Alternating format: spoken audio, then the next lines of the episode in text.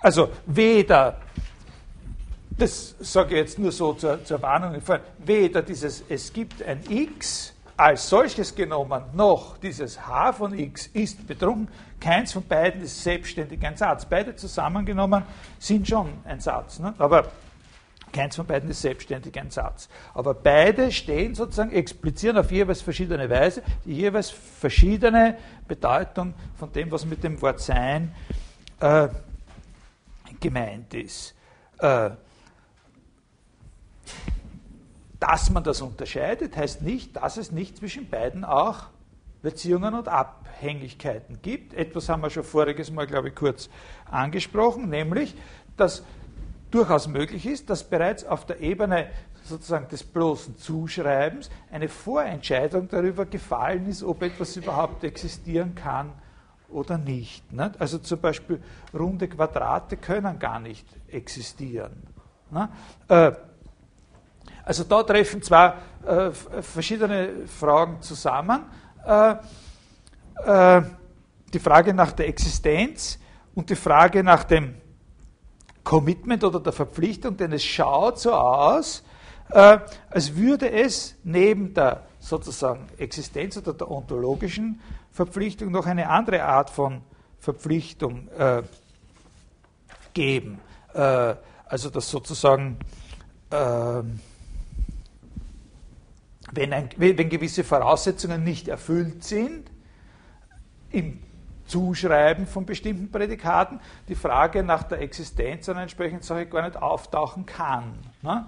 Äh, also, jetzt wäre der Punkt, wo man ein bisschen äh, zusammenfassen und wiederholen könnten, was man äh, es kommt dann noch ein kleines äh, bisschen dazu, aber zusammenfassen und wiederholen, was wir bisher so abgeklopft haben, nicht? was aus dem Busch rausgefallen ist, wie wir draufgeklopft haben vorige Stunde und, äh, und heute. Also was wir, glaube ich, auf jeden Fall gesehen haben, äh, ist, dass es, wenn wir uns mit diesen äh, Fragen beschäftigen wollen, die traditionell in das Kapitel Ontologie gehören, dass dann schon die Analyse der Sprache, der entsprechenden sprachlichen Ausdrucksformen eine große Rolle spielt. Das heißt nicht, dass das unbedingt dann das letzte Wort haben muss und schon überhaupt nicht möchte ich gesagt haben, dass Ontologie oder was ich, die Frage nach dem Sein eine Sache einer mehr oder weniger richtigen Analyse der Sprache ist. Das habe ich nicht gesagt. Nicht? Überhaupt, das ist auch nicht meine, meine Auffassung. Dann haben wir eben in diesem Zusammenhang als zweites gesehen die zentrale Stellung des Sätze oder Satzteile von der Art, es gibt ein sowieso, das so und so. Und jetzt haben wir gesehen, wie das eben in dem Symbolismus der modernen Logik sozusagen besonders deutlich herausgestellt wird.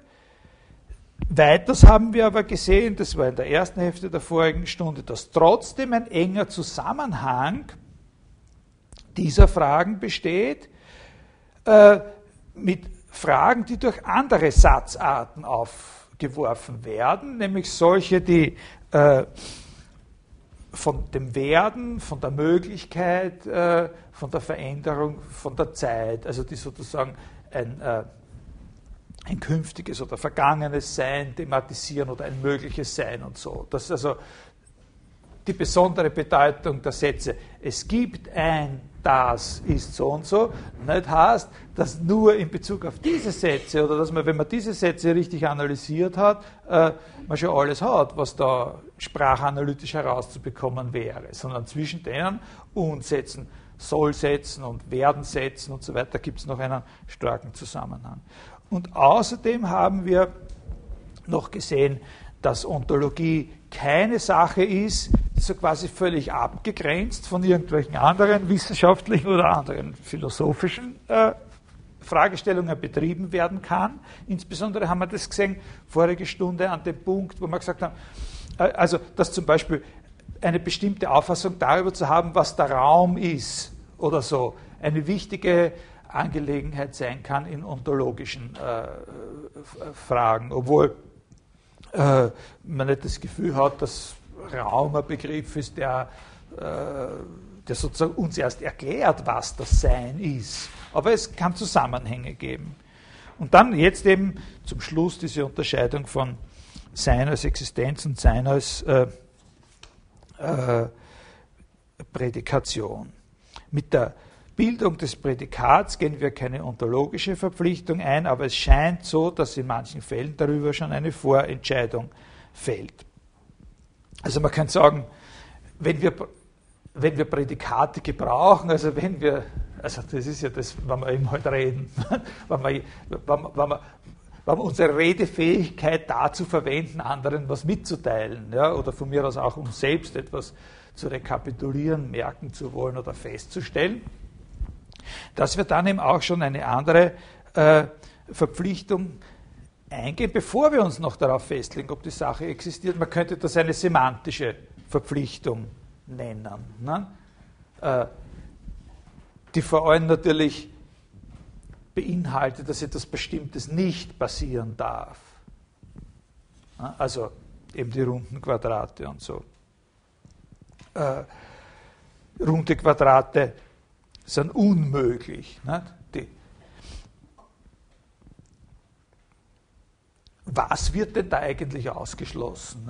Was ist das Unmögliche? Und da gibt es eben äh, eine wunderbare Antwort, mit der werden wir noch sehr, sehr viel zu tun haben, vor allem in dem, in dem letzten Teil äh, dieser Vorlesung, wenn wir was über, über Kant äh, und, und, und, so äh, durchmachen.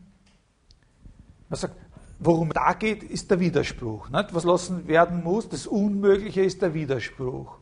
Äh, also zumindest auf dieser Ebene, worauf wir uns verpflichten, wenn wir Zuschreibungen vornehmen, von mir aus auch an fiktive Gegenstände, bei denen wir unentschieden lassen, ob es die überhaupt gibt, aber worauf wir uns verpflichten, wenn wir überhaupt irgendwelche Zuschreibungen oder Mitteilungen machen, Beschreibungen versuchen und so, das ist Widerspruchsfreiheit. Was wir vermeiden wollen, was wir sagen, dass wir gewillt sind, sozusagen so gut es geht zu vermeiden, ist der Widerspruch. Das Prinzipium Kontradiktion ist. Nicht? Was widersprüchlich ist, ist nicht möglich und daher gibt es das auch nicht. Ähm, ähm, also jetzt könnte man natürlich sagen, okay, und, äh, und äh, wir sehen, also wir können das alles zusammenfassen, indem wir sagen, es wäre sinnvoll, zwei Arten von Theorie oder zwei Ebenen zu unterscheiden, eben eine semantische und eine ontologische. Nicht? Auf der semantischen Ebene, äh, da handeln wir solche, da handeln wir sozusagen diese diese vorausliegende Verpflichtung auf Widerspruchsfreiheit ab und erst wenn wir dort alles klar gelegt haben, dann brauchen wir uns um Ontologie äh, kümmern. Also. Jetzt denken Sie einmal zurück an eine andere Überlegung, die nur ganz kurz aufgetaucht ist in der, oder eine andere Sache, die ganz kurz aufgetaucht ist in der vorigen Woche. Da haben wir schon einmal kurz über Möglichkeit gesprochen und ich habe gesagt, naja, so wie so wie man unterscheidet zwischen es gibt das und das auf der einen Seite und es sollte etwas geben, das, das, das, das, so könnte man auch unterscheiden wie es gibt ein Ding, das, so und so, von möglicherweise gibt es ein Ding, das und so. Und dann habe ich gesagt, äh, es gibt Leute, die glauben, möglicherweise zu existieren, sei auch eine Art zu existieren. Und nur eins existiert auf keinen Fall, nämlich das, was widersprüchlich ist. Ne? Das wäre sozusagen ein Trick, wie man diese beiden Ebenen wieder zusammen projiziert, die semantische und die ontologische. Indem man sagt, möglicherweise existieren heißt auch irgendwie existieren. Aber das scheint eine ganz andere Art von Möglichkeit ursprünglich gewesen zu sein, als die in unserem gegenwärtigen äh, Zusammenhang. Sowas wie ontologische Möglichkeit. Ne? Es gibt Dinge, die existieren nicht wirklich, aber möglicherweise äh, in einem Himmel der Möglichkeiten, oder vielleicht ist das auch äh, Fegefeuer oder sowas, muss ich den Herrn Lenk fragen, der diese großartige Dissertation über das Fegefeuer geschrieben hat vor äh, einem halben Jahr, ob es dort auch Möglichkeiten gibt oder nur arme Seelen. Äh, sehr zu empfehlen in unserer Bibliothek. Wenn Sie mal was wirklich Tolles, Philosophisches lesen wollen, dann heben Sie sich einmal die Dissertation von Herrn, Herrn Lenk aus über das Fegefeuer. Äh, also es scheint auch, es scheint einerseits sowas zu geben wie Möglichkeit als Kriterium, als vorentscheidendes Kriterium, als rein semantische Sache. Möglichkeit, das, was nicht widersprüchlich ist. Und es scheint sozusagen noch eine andere Verwendung des Begriffs Möglichkeit zu geben, wo eben gemeint ist, naja, möglicherweise sein. Also, dass das eben was Bestimmtes für die Dinge bedeutet. Da geht es dann schon um die Dinge. Das Ding, bei dem anderen geht es nur um die Bedeutung von Worten. Nicht? Bei der semantischen Möglichkeit geht es um die Bedeutung von Worten. Da geht es nicht um irgendwelche Dinge. Wenn das Kriterium nicht erfüllt wird, dann kommen Dinge gar nicht in, in Frage. Nicht? Runde Quadrate und so. Da geht es um die. Was man, was man entdeckt, wenn man entdeckt, dass jemand. Äh, also nicht den Fall, aber sozusagen implizit so, so einen widersprüchlichen Begriff verwendet hat, ist, äh, mangelnde Vorsicht bei der Bildung der sprachlichen Bedeutung. Aber bei dem anderen, wo wir gesagt haben, naja, es gibt eben die Dinge, die gibt es wirklich, und dann gibt es noch andere Dinge, die, die, gibt's, die sind möglich. Ja? Die sind, sind, sind Dinge, die sind möglich. Die sind in so einem Schattenreich. Ne? Dann geht das Licht an und zack, auf einmal ist es ist wieder eins wirklich geworden. Ne? Wieder wurde etwas wirklich oder so. Äh, Weihnachten zum Beispiel. Oder, ne? Und und das ist ganz was anderes. Ne? Ganz was anderes. Sehr wichtig, dass man diesen Unterschied. Äh, wir werden also noch philosophische Konzeptionen kennenlernen, wo das eine Rolle spielt aus äh, verschiedenen Perspektiven, die ontologische Möglichkeit. Warum legt sich so eine Redeweise überhaupt nahe? Ein Motiv ist das, dass in vielen Zusammenhängen, wo es um Fragen geht, ob etwas möglich ist oder nicht möglich ist, das Kriterium der Widersprüchlichkeit oder der Widerspruchsvermeidung zu schwach ist. Oft hat man ja das Gefühl, in vielen Kontexten hat man immer wieder das Gefühl, dass durch das Widerspruchsfreiheitsgebot sozusagen zu wenig ausgeschlossen wird. Wenn nur das unmöglich ist, was durch das Prinzipium Kontradiktionis ausgeschlossen wird, dann wäre sehr viel möglich, was wir intuitiv eigentlich nicht gerne als möglich zulassen wollen. Und für solches, was wir eben auch gerne als unmöglich betrachten, dem stellen wir eben dann ganz gern gegenüber einen Bereich, in dem das ist, was positiv als möglich betrachtet werden. Also so etwas, was durch das Prinzip vom durch das Prinzipium Kontradiktion ist nicht ausgeschlossen wird und wo wir doch sagen, naja, also eigentlich, wieso? Äh, das ist zum Beispiel das berühmte regelmäßige Zweieck, das bekannt irgendwo mal eine Rolle spielt. Also bitte eigentlich ein regelmäßiges Zweieck. Das, aber das Prinzip Prinzipium Kontradiktionis sagt uns nicht, dass, dass das ausgeschlossen ist. Das ist kein Begriff, der sozusagen gegen, gegen semantische Regeln verstoßt, ein regelmäßiges Zweig. Ne? Äh, und da kann man gut sehen an diesem Beispiel, dass aber durchaus noch eine andere Strategie möglich ist oder eingeschlagen werden kann, um mit solchen Dingen zurechtzukommen, also mit, mit dieser Art von Unmö diese Art von Unmöglichkeit ein bisschen abzugrenzen gegen die wirkliche logische Unmöglichkeit des runden Quadrates, nämlich der Begriff der bedingten Möglichkeit. Also dass man sagt, äh, klar, logische Möglichkeit und Unmöglichkeit, also Übereinstimmung oder Nicht-Übereinstimmung mit dem Prinzipium Kontradiktionis, das ist einmal der Kern von dem, was wir unter Möglichkeit, Unmöglichkeit und so verstehen wollen. Aber in vielen Zusammenhängen reicht uns das nicht aus, dann wäre viel zu viel möglich, wenn alles möglich wäre, was, was diese Regel nicht verletzt. Alle anderen Sachen, die wir auch ausschließen wollen, schließen wir in bedingter Weise aus. Wir sagen, wenn das und das, dann ist das und das unmöglich. Und da gibt es natürlich bei diesem Wenn das und das so ist, dann ist da, da gibt es natürlich in diesem Vordersatz, da kommt jetzt dann natürlich immer irgendein Faktum. Nicht? hin. Wenn das und das der Fall ist, dann kann dieses und jenes nicht der Fall sein. Und worauf es jetzt ankommt, wenn man darüber eine philosophische Theorie entwickeln will, ist sozusagen die Globalität dieser Fakten, die man da vorherschickt. Ne? Also wir wissen ja zum Beispiel im Unterschied zu Kant, der hat es vielleicht auch irgendwie geahnt, ja, aber gewusst hat er es nicht, dass die Unmöglichkeit des regelmäßigen Zweigs in der Tat etwas zu tun hat mit der globalen Struktur des Raumes, den, die er sich vorgestellt hat. Nämlich, dass das dieser euklidische Raum ist. Ne? Hingegen, äh, in einem sphärischen Raum gibt es auf einmal regelmäßige Zweiecke. Ne? In einem Raum, der als Ganze die Struktur einer Kugeloberfläche hat, in so einem Raum sind die Geraden die Großkreise und da gibt es tatsächlich Zweiecke.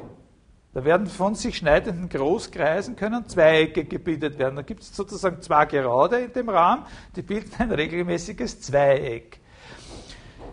Das ist ein gutes Beispiel, weil die Frage nach der globalen Struktur des Raumes ist so eine wirklich sehr, sehr globale Angelegenheit. Wenn das anders ist, ist fast alles anders. Ne? Also das ist natürlich dann jetzt der Sache, äh, wo man verschiedene Arten von theoretischen Ansätzen äh, gegeneinander abwägen kann und sagen, naja, na gut, äh, im Prinzip kann ich ganz bitzelig werden und sozusagen jedes winzige Faktum sozusagen zu einem Aufhänger für eine eigene Art von Möglichkeit oder Unmöglichkeit machen. Ne? Wenn mein Schlüsselbund gerade in meiner Hosentasche ist, dann. Aber das ist eben kein globales Faktum oder kein Faktum von einer hinreichenden Globalität. Also da gibt es auch wieder so einen, so einen interessanten Punkt, wo man sagen kann, gewisse ganz eindeutig ontologisch sehr, sehr interessante Fragen, wie die nach der Abgrenzung von bedingter oder unbedingter Möglichkeit und so weiter, scheinen doch auch in einem Zusammenhang zu stehen mit einem äh, sozusagen eigentlich mehr empirischen oder sagen wir von mir aus auch zeit- oder kulturgebundenen Verständnis von dem, was wirklich äh, grundlegende Fakten sind, die man als garantiert annehmen kann, so wie wir werden alle einmal sterben oder so. Ne? Äh, und von denen her dann eine wirklich relevante, ein relevanter Typ sozusagen von bedingter Möglichkeit definiert werden kann, der immer ganz eine Menge Sachen ausschließt, von denen wir sagen, es hat keinen Sinn, da herumzudüfteln, das ist einfach unmöglich. Ne? Also solche, solche ganz globale Fakten. Davon gibt es viel mehr, als man glaubt. Ne? Da gibt es dieses berühmte Beispiel von dem, von dem um, um nur mal so ein Beispiel zu geben für so, äh, bei, bei dem Wittgenstein in dieser, ich glaube, das ist in diesem äh, Text über Gewissheit. Da gibt es einmal so ein kleines Gedankenexperiment, wo er sagt, stellen wir uns doch vor, es gäbe irgendwo in einem äh, in einer fiktiven Hochkultur, in einem äh, fiktiven Reich, äh, ein fiktives anderes Ägypten oder sowas, einen Herrscher oder sozusagen den Brauch, dass der Herrscher in dem Glauben erzogen wird von Anfang an, dass die Welt mit seiner Geburt entstanden ist. Das kann man sich vorstellen, dass einer ein Weltbild hat, das in wesentlicher Weise darauf basiert, dass die Welt genauso alt ist wie er selber. Und jetzt stellen wir uns vor, so einer trifft zusammen mit einem Menschen aus unserer Kultur, der ihm jetzt erklärt, dass das nicht so ist. Wie würde so eine Diskussion ablaufen? Und der Wittgenstein tut, also soll man nicht ausdrücklich sagen, aber zu Recht sozusagen insinuieren oder uns nahelegen, dass es nicht möglich ist, dass man den sozusagen davon in derselben Art und Weise überzeugt, wie man jemanden davon überzeugen kann, dass sein Auto äh, in Wirklichkeit kein Porsche ist, sondern nur ein, ein umbauter VW oder sowas. Ne? Sondern, dass man den davon nicht überzeugen kann, wenn man den überhaupt davon überzeugen kann, dass es anders ist, als er bisher geglaubt hat, dann muss man ihn davon überzeugen, dass alles anders ist, als er bisher geglaubt hat. Zum Beispiel älter ist als ihr. Ja, ja, natürlich. Der hat, natürlich hat er die entsprechenden Rahmenvorstellungen Vorstellungen, wie das funktioniert. Das ist klar, dass, dass das nicht, für den ist das nicht der Punkt, das meint er ja genau damit. Man müsste, für den wäre eben zum Beispiel die Tatsache, dass jemand anderer älter ist oder dass einer graue Haare hat oder schon hinkt oder Menschen aus seinem Leben verschwinden, die vorher da waren. Das wäre alles anders erklärt. Weil der Wittgensteiner Philosoph ist, so ein kleines Gedankenexperiment macht oder nicht einen Roman geschrieben, aber man müsste einen ganzen Roman schreiben und dann wäre alles anders. Und das ist ja genau das, was er meint, es müsste alles umgeschrieben werden. Es wäre alles anders und wenn es wieder so sein sollte, wie wir glauben, dass es ist, müsste dieses andere wieder total verdreht sein. Es wäre eine andere, es wäre sozusagen eine andere Welt und einen davon zu überzeugen, dass das anders ist, heißt ihn davon zu überzeugen, dass alles. Es gibt sozusagen, das sind Annahmen von der Art, äh, dass sie so quasi alles betreffen. Oder man ruhig sagen kann, dass sie alles betreffen. Was sind solche Annahmen? Ne? Davon gibt es, wenn man solche Gedankenexperimente macht, sehr, sehr viel mehr. Es gibt ja diesen berühmten Immanuel Welikowski, ne? das ist also ein, so ein Mittelding zwischen Ages in Collision heißt dieses Buch, glaube ich. Das, hat so, das ist also ein Mittelding zwischen, wie sagt man da, wie sagt man da, äh, Trivialphilosophie oder Trivialkosmologie äh, und Science Fiction und, und, und, und so, da, wo so ähnliche Sachen vorkommen, wie dass dieses ganze, unsere ganzen Theorien, dass das alles so alt ist und so, das stimmen alle, das ist alles für Jünger und so. Äh, na okay, also äh, wir, ich muss jetzt äh, für heute äh, für heute Schluss machen. Wir fangen uns nächstes Mal an zu beschäftigen mit äh, äh, einer ganz klassischen Sache, aber wir beschäftigen uns mit der Sache nicht völlig um ihrer selbst willen, sondern relativ kurz gefasst und pointiert, eben mit dieser Theorie der Kennzeichnungen von Bertrand Russell, wie die das erste Mal in einer äh, komprimierten Form in dem Aufsatz On Denoting im ersten Jahrzehnt des 20. Jahrhunderts erschienen ist. Das ist eine Theorie, die analysiert sozusagen die logische Form der sprachlichen Ausdrücke, mit denen man sich auf etwas bezieht. Also du hast die Theorie der Kennzeichnung, mit denen die sprachlichen Ausdrücke, mit denen man kennzeichnet, worüber man etwas sagen will. Und diese Theorie ist sehr eine eigene Theorie, die sagt was ganz Bestimmtes darüber, wie das eigentlich geht. Und aus der lassen sich, das ist eine semantische Theorie, und aus der lassen sich aber sehr naheliegende und leicht Konsequenzen ziehen äh, dafür, was sozusagen eine zu dieser semantischen Theorie passende Ontologie wäre. Und das werden wir dann ein bisschen weiter verfolgen zu zwei oder drei anderen Autoren, also zu Quine und zu dem englischen Philosophen Peter Strawson ein bisschen. Und das wird uns so sicher zwei, drei äh, zwei, drei Wochen äh, beschäftigen. Und wenn wir gesehen haben, was für Probleme diese Leute haben, werden wir von denen aus zurückschauen auf den, äh, auf den Aristoteles. Ne? Okay, so. Also dann bis nächste Woche.